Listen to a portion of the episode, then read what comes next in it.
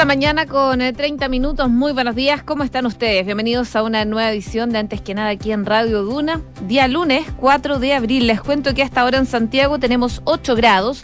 La máxima va a llegar hasta los 28 con cielos totalmente despejados según lo que nos indica la Dirección Meteorológica de Chile. Las temperaturas se van a mantener altas durante los próximos días también con cielos despejados después de este cambio de hora que vamos a empezar como amanece más temprano Sí, más temprano y oscurece más temprano también.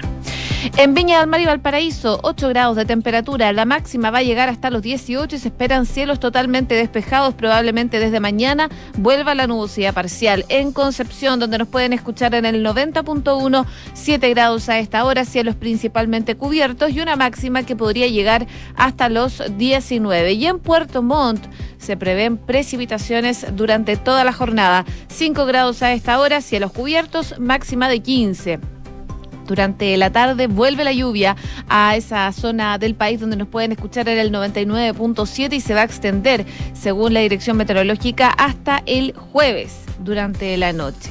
Así que lluvia para esta semana en Puerto Montt y sus alrededores. Hacemos un resumen de las principales informaciones que están ocurriendo en Chile y el mundo en los titulares.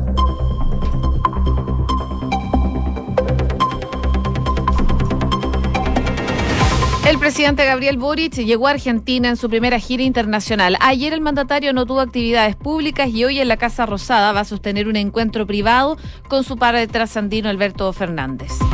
La Cancillería envió una nota suspendiendo la participación de Chile en el foro Prosur. La instancia, recordemos, impulsada por el expresidente Sebastián Piñera, ya había sido cuestionada públicamente por Gabriel Boric. El gobierno evalúa flexibilizar el uso de la mascarilla en espacios abiertos y con buena ventilación. La ministra de Salud, María Begoña Yarza, afirmó que están en una etapa epidemiológica de la pandemia en que tenemos baja circulación del virus. Según la última encuesta Academ, la intención de voto de rechazo en el plebiscito de salida subió 10 puntos y por primera vez supera la prueba. El sondeo reveló además que la desconfianza en la Convención Constitucional se incrementó a 55%. Asimismo, la desaprobación del presidente Boric volvió a aumentar y acumula un alza de 15 puntos en dos semanas. Los alegatos del caso Silala se retoman hoy con la exposición de Bolivia y la respuesta a los argumentos de Chile. Se espera que en la audiencia de los agentes del país vecino reafirmen la postura de que Chile no tiene ningún derecho adquirido para hacer uso total del caudal del Silala. La coordinadora Arauco Mayeco aseguró que no van a dialogar con quienes buscan aniquilar a nuestra gente como Monsalve y compañía, horas antes de que el subsecretario del Interior afirmara que no conversarán con grupos radicales tras amenazas. La coordinadora reafirmó su camino político militar. Y en noticias internacionales crece la condena global por los crímenes de guerra de Vladimir Putin en Bucha. Las autoridades ucranianas informaron que los soldados del ejército invasor ejecutaron a al menos 340 personas en la ciudad retomada cerca de Kiev. Suiza, Polonia y Nueva Zelanda, a propósito, pidieron investigar internacionalmente la muerte de civiles en Bucha. En tanto, el presidente del gobierno español, Pedro Sánchez, habló de posible genocidio, mientras que el mandatario francés, Emmanuel Macron, pidió nuevas sanciones a Rusia.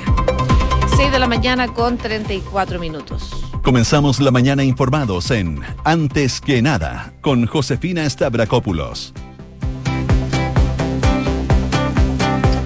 Bueno, finalmente ayer el presidente Gabriel Boric aterrizó en Buenos Aires, Argentina, país que eligió para realizar su primera gira internacional como jefe de Estado.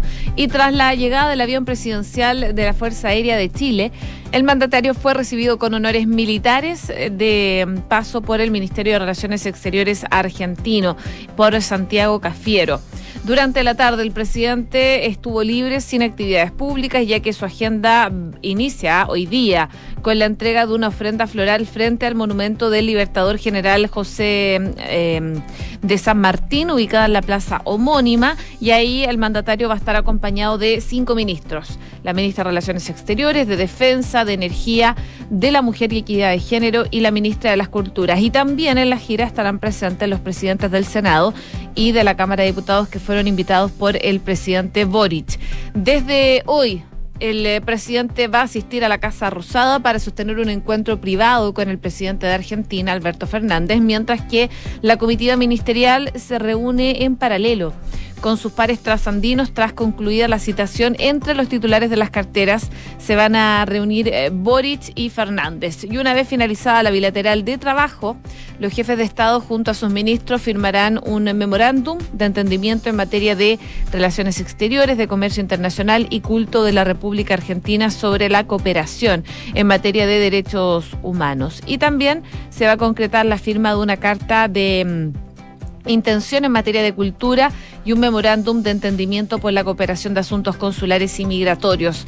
El eh, Ministerio de, de la Mujer, digo, y Equidad de Género junto a mm, el Ministerio de las Mujeres, Géneros y Diversidad de Argentina, en tanto van a firmar un acuerdo de entendimiento sobre cooperación en igualdad de género y empoderamiento de la mujer. Y luego de los gestos y pactos, ambos mandatarios van a participar de una declaración conjunta ante los medios de comunicación que asistan a ese acto y posterior a las alocaciones de Boric se va a trasladar al Congreso de la Nación para encontrarse con... Eh, la presidenta provisional del Senado de Argentina, Claudia Ledesma, y el presidente de la Cámara de Diputados, Sergio Massa. Para cerrar la primera jornada en Argentina, Boric va a ir a un show cortular junto a su par trasandino en el que van a estar algunos artistas como Manuel García, Intini eh, Víctor Heredia también, y más tarde se va a realizar una cena de Estado, eh, de Estado de Honor ofrecida por eh, el mismo presidente Fernández.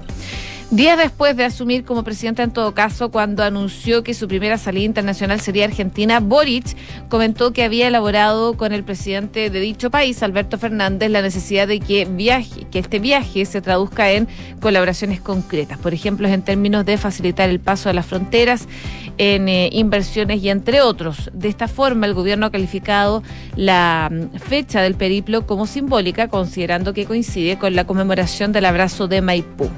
Es una fecha que tiene mucho símbolo eh, porque eh, conmemora el abrazo de Maipú, que fue cuando los próceres de la independencia, el general José de Martín y el general Bernardo Higgins, se dieron el famoso abrazo donde sellaron la independencia de Chile el 5 de abril de 1818, señaló la canciller Antonio Rejol. Así que una jornada bastante intensa le va a tocar hoy día al presidente Gabriel Boric, que ya está en Argentina, llegó ayer, pero hoy día son las reuniones eh, que va a tener sobre todo con el presidente de Argentina, Alberto Fernández. En paralelo, les cuento que eh, mientras se generaba este viaje a Argentina, hubo una nota que se envió desde la Cancillería chilena a la Secretaría Ejecutiva del Prosur. El objetivo de la comunicación era suspender de manera formal la participación de Chile en este foro que fue creado en 2019 e impulsado por el presidente Sebastián Piñera junto a otros gobiernos de centro derecha de la región. Esta decisión que trascendió en el marco de la primera visita del mandatario argentina responde a un objetivo que se ha trazado el presidente Gabriel Boric en materia de política exterior, que es fortalecer lazos con organismos multilaterales como la Alianza del Pacífico, la CELAC, el Mercosur y no así con aquellos considerados por el Frente Amplista como sobreideologizados. Prosur es una organización que se conformó en momentos en que Sudamérica estaba liderada en su mayoría por mandatarios de centro derecha, contrarios al régimen de Nicolás Maduro. Y de hecho, en una de sus primeras declaraciones del organismo condenó las violaciones a los derechos humanos ocurridos en el país. Incluso la moneda fue escenario de la primera reunión de jefes de Estado en ese momento que adherían al foro. Bueno, la canciller Antonio Rejola ya había adelantado esto, eh, que la alianza no estaba dentro de las prioridades de la nueva administración y el mismo presidente ha dicho que no al Prosur. Así que definitivamente ya se sella con esta nota enviada por la Cancillería para suspender la participación de Chile en este foro. 6 con 39. Estás en Antes que nada con Josefina Stavrakopoulos. Duna 89.7. Y redistribuir las policías de forma más equitativa fue uno de los principales ejes programáticos con los que el presidente Gabriel Boric estructuró su agenda en materia de seguridad. El objetivo ha sido una de las prioridades del subsecretario de Prevención del Delito, Eduardo Vergara, y de hecho, este asunto será uno de los primeros anuncios del gobierno en materia de seguridad. Ya casi 20 días desde que se instaló el nuevo gobierno, eh, la subsecretaría que dirige Vergara va a implementar esta estrategia para asegurar un acceso más equitativo a la seguridad pública y que los recursos policiales estén donde más se les necesita. Para eso, el subsecretario anunciará entonces eh, mañana la propuesta de trabajo para echar a andar este tema. Para eso anunciará la creación de un Consejo Asesor de Prevención, Seguridad Pública y Equidad y el objetivo de este espacio es convocar con sentido de urgencia a los expertos y a la sociedad civil para analizar el problema y que entreguen su visión sobre cómo se debe distribuir los recursos policiales a lo largo de todo Chile. En paralelo, Vergara trabajará en el asunto también con carabineros con la PDI y también con los alcaldes. Según lo que explicaba la autoridad, que el presidente y la ministra del Interior han encomendado esta tarea de avanzar en este nuevo sistema de distribución de las policías. Este debe ser producto de nuevos desafíos y problemas que enfrentamos en seguridad. Lo que necesitamos es que nuestras policías estén donde generan mayor valor social y en consecuencia donde más se les necesita. El Consejo será integrado por centros de estudios, universidades, representantes de la sociedad eh, civil, de municipios, ex policías, entre otros. El proceso han iniciado eh, ya con las policías, pero también incluye un grupo de expertos en esta materia. El general director de Carabineros, el general Ricardo eh, Yáñez, comentó que es algo que ya se ha elaborado con el gobierno, que es algo que están trabajando con la Subsecretaría de Prevención del Delito, se está conformando una mesa de trabajo con técnicos, entre otros. Y también Yáñez además explicaba de qué forma se va a realizar la gestión actual de los recursos. La distribución se hace conforme a una metodología, se asignan recursos conforme a una demanda y variables que tienen que ver con la conformación donde está emplazado eh, los planteles y la población flotante. Y se va a trabajar en eso para poder corregirlo. dada la complejidad que hay eh, del asunto en particular, la Subsecretaría de Prevención del Delito también pretende que se tome en cuanto a las variables de vulnerabilidad socioeconómica en la distribución policial, estableciendo que la nueva fórmula debiese ponderar en forma más alta los territorios más vulnerables. Además, desde el Ejecutivo pondrán especial énfasis en que se incluya la perspectiva de género en esta nueva distribución policial. 6 de la mañana con 42 minutos. Estás escuchando Antes que nada con Josefina Stavrakopoulos en Duna. Y salió una nueva publicación de CADEM este domingo reveló que la opción rechazo en el plebiscito de salida por una nueva constitución registró un alza de 10 puntos porcentuales, llegando al 46% el rechazo en el plebiscito de salida de la nueva Carta Magna, imponiéndose por primera vez a la prueba, que tuvo una caída de 6 puntos, alcanzando el 40%. En el mismo contexto, la confianza en la Convención Constitucional bajó al 44%, evidenciando una caída de 7 puntos, mientras que la desconfianza en el organismo aumentó a 55%, lo que constituye su nivel más alto desde noviembre del 2021. En tanto, la percepción de que la convención está logrando los acuerdos necesarios para redactar la nueva constitución también se desplomó 10 puntos llegando al 42%. En torno a los temas que se discuten en el órgano constituyente, el 50% de los consultados en esta encuesta académica prefiere que exista una Cámara de Diputados y un Senado. Un 72% considera que la sociedad es multicultural y no plurinacional y un 73% se manifestó a favor de la libertad de elección de pensamiento a través de un sistema mixto y un 75 prefiere que las cotizaciones sigan siendo ahorros de los trabajadores. Por otra parte, la encuesta realizada entre el miércoles 30 de marzo y el viernes 1 de abril dio a conocer que la aprobación del presidente Gabriel Boric cayó 5 puntos a un 45%, mientras que la desaprobación volvió a aumentar y acumula un alza de 15 en dos semanas, quedando en un 35%. Además, la percepción de que Chile va por un mal camino aumentó 12 puntos, alcanzando un 52% y superó nuevamente a quienes creen que va por un buen camino, opción que tuvo una caída de 7 puntos registrando un 40%. 6 de la mañana con 44 minutos. Escuchas antes que nada con Josefina Stavrakopoulos. Duna. Y en noticias sanitarias, la ministra de Salud, María Begoña Yarza, afirmó que debido a la buena situación epidemiológica del COVID, en el país se va a evaluar el uso de la mascarilla en aquellos lugares abiertos y con buena ventilación. La autoridad sanitaria participó durante la jornada de ayer en un operativo de atención masiva en el Hospital Clínico San Borja con participación colaborativa de especialistas en ese recinto y gestionada por el Colegio Médico, los que van a atender a casi un centenar de pacientes pediátricos en lista de espera. Y fue en esa instancia en que la ministra Yarza se refirió a la definición que se dará a conocer eh, eh, mañana martes, día definido para el balance televisado del Ministerio de Salud y los posibles anuncios en materia del uso de la mascarilla. Según lo que explicaba la ministra, es que estamos en una etapa epidemiológica de la pandemia en que tenemos baja circulación del virus y entonces uno dice en aquellos lugares en que hay espacios abiertos y buena circulación de aire, podríamos generar allí una nueva forma de habilitar ese espacio, pero también eh, nos tenemos que hacer cargo de que las personas no transiten solo por lugares de bajo riesgo.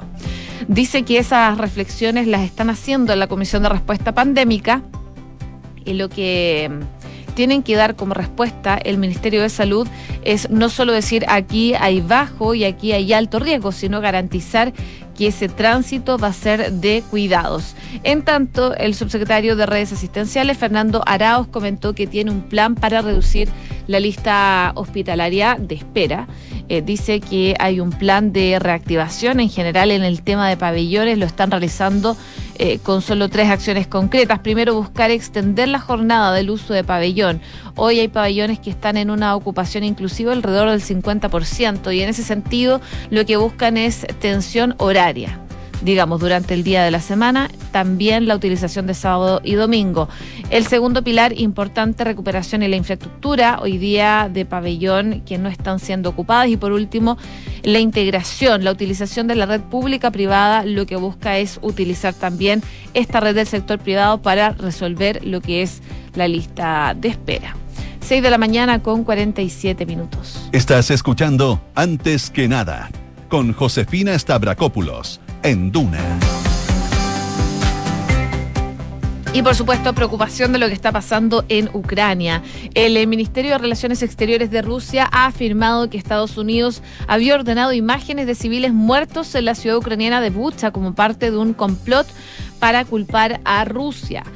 ¿Quiénes son los maestros de la provocación? Por supuesto, Estados Unidos y la OTAN, dijo el portavoz de Rusia en la televisión estatal, que dijo que la protesta occidental inmediata por las imágenes de civiles muertos indicaba que la historia había sido parte de un plan para eh, eh, menoscabar la reputación de Rusia. Y en este caso me parece que el hecho de que estas declaraciones sobre Rusia se hicieran en los primeros minutos después de que aparecieran estos materiales no deja dudas sobre quién ordenó esta historia, es lo que dice esta portavoz rusa. Las autoridades ucranianas dijeron el domingo que estaban investigando posibles crímenes de guerra por parte de Rusia después de encontrar cientos de cuerpos, algunos atados y unos eh, disparados a quemarropa esparcidos por las ciudades de las afueras de la capital de Kiev después de que las tropas rusas se retiraran del área. Las autoridades rusas han dicho que eh, las fotografías y las imágenes transmitidas desde Bucha son una provocación diseñada para interrumpir las conversaciones de paz entre Moscú y Kiev. El Ministerio de Defensa ruso dijo que las imágenes eran otra cuestión del régimen de Kiev. Imágenes y fotografías de civiles muertos esparcidos por la ciudad han llevado a los países occidentales a pedir que se castille a los responsables de crímenes de guerra en Ucrania. Rusia, a su vez, solicitó que el Consejo de Seguridad de las Naciones Unidas se reúna hoy día para poder discutir lo que llamó una, una provocación de los radicales ucranianos en Bucha. Rusia envió decenas de miles de tropas a Ucrania, recordemos el pasado 24 de febrero, lo que llamó una operación especial para degradar las capacidades militares de su vecino del sur y erradicar las personas que llamó nacionalistas peligrosos. Las fuerzas ucranianas han montado una dura resistencia y Occidente ha impulsado amplias sanciones frente a Rusia en un esfuerzo por obligar a retirar fuerzas, algo que no ha funcionado del todo por lo que hemos visto. Y bueno, vamos a ver cómo avanza esta situación durante los próximos días, pero claramente esta, lo que ha pasado en Bucha está generando reacciones. Suiza, Polonia y Nueva Zelanda, por ejemplo, pidieron una investigación internacional por la muerte de civiles en esta ciudad. En tanto, el presidente del gobierno español, Pedro Sánchez, habló de un posible genocidio, mientras que el mandatario Emmanuel Macron, el mandatario francés, pidió nuevas sanciones frente a Rusia. Así que es parte de las reacciones que se están generando producto de las imágenes que vimos durante este fin de semana. 6 de la mañana con 50 minutos. Cifras, mercados, empresas. Las principales noticias económicas están en Antes que nada.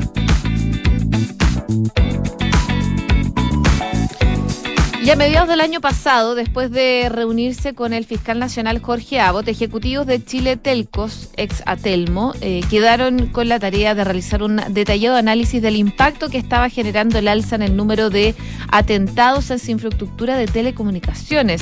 A lo largo de estos meses, el gremio que reúne a BTR, Movistar Claro, Entel, GTD y Mundo se ha dedicado a unar criterios y actuar de manera unida frente a los ataques que se ven impulsados desde el 18 de octubre y en la niña con el aumento en el precio del cobre, porque quienes se dedican al robo de cables posteriormente buscan su eh, maquila de chatarra. Bueno, para las empresas los cortes en las redes de fibra óptica no solo implicaban un desprestigio creciente en las redes sociales, sino que también millonarios costos en reposición de servicio, que significa el despliegue de personal durante día y noche. Hoy no solo se encargan de la reparación, también cumplen funciones de vigilancia, por lo que las compañías pasaron a la ofensiva. Y según las cifras de Chile Telco, las acciones judiciales producto de ataques a infraestructura presentados desde octubre del 2020 a marzo del 2021 pasaron de 350 a 1115, siendo la región metropolitana la más afectada en ese periodo. Y a su vez, entre enero del 2021 y marzo del 2022, las querellas y denuncias por actos vandálicos sumaron 1981. Para el presidente ejecutivo del gremio, Alfio Ulloa, el robo de cables y otros elementos y el vandalismo con intención de generar desconexión están causando cada vez más trastornos, interrumpen servicios de Internet, telefonía fija y móvil y televisión por cable, pero también afecta a empresas de otros servicios básicos y obliga a suspender las atenciones de salud, educación de los bancos, etcétera. Hoy todo es digital y esa tendencia solo irá en aumento, por lo que cada vez las alteraciones generan mayor daño a las empresas y también, por supuesto, a los usuarios. Así que las empresas de telecomunicaciones están denunciando la existencia de mafias en fuerte alza de ataques a las redes de Internet, que a propósito ayer la compañía Entel vivió lo propio. En otras informaciones del ámbito económico, les cuento que los accidentes laborales venían a la baja en nuestro país de la mano del teletrabajo que se instaló con fuerza debido a la llegada de la pandemia. Sin embargo, con el retorno de la presencialidad, este escenario fue cambiando y... Eh, la accesibilidad comenzó a repuntar desde mediados del año pasado, aunque aún se sitúa por debajo de los valores prepandemia. Eso sí, la tasa debería seguir en aumento este año y regresar a números que habían previo a la llegada del COVID al país, según el informe elaborado por la Asociación Chilena de Seguridad. De acuerdo a las cifras de la H en 2021, la tasa de accidentes laborales, es decir, el número de accidentes laborales con y sin tiempo eh, perdido por cada 100 trabajadores fue de 4,13%. Este registro superó las estimaciones de la asociación porque se ubicó por debajo de la tasa que había antes de la pandemia, que era superior al 5%. Los datos en 2020 no fueron incluidos porque la cifra, claro, no eran comparables. Lo ocurrido en 2021 se explicó porque a inicios del año la tasa era muy baja debido a que aún había muchas personas que se mantenían con trabajo a distancia a raíz de las medidas implementadas por el COVID. De hecho, varias comunas que estuvieron con cuarentena por el aumento de contagios en los primeros meses del año pasado.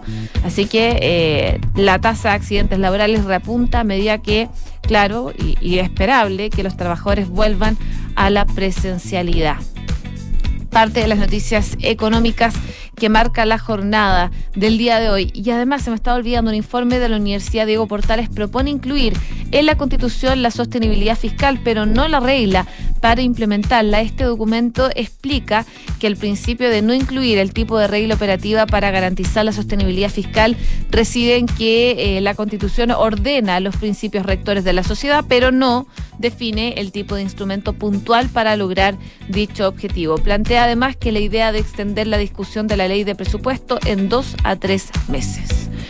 6 de la mañana con 54 minutos.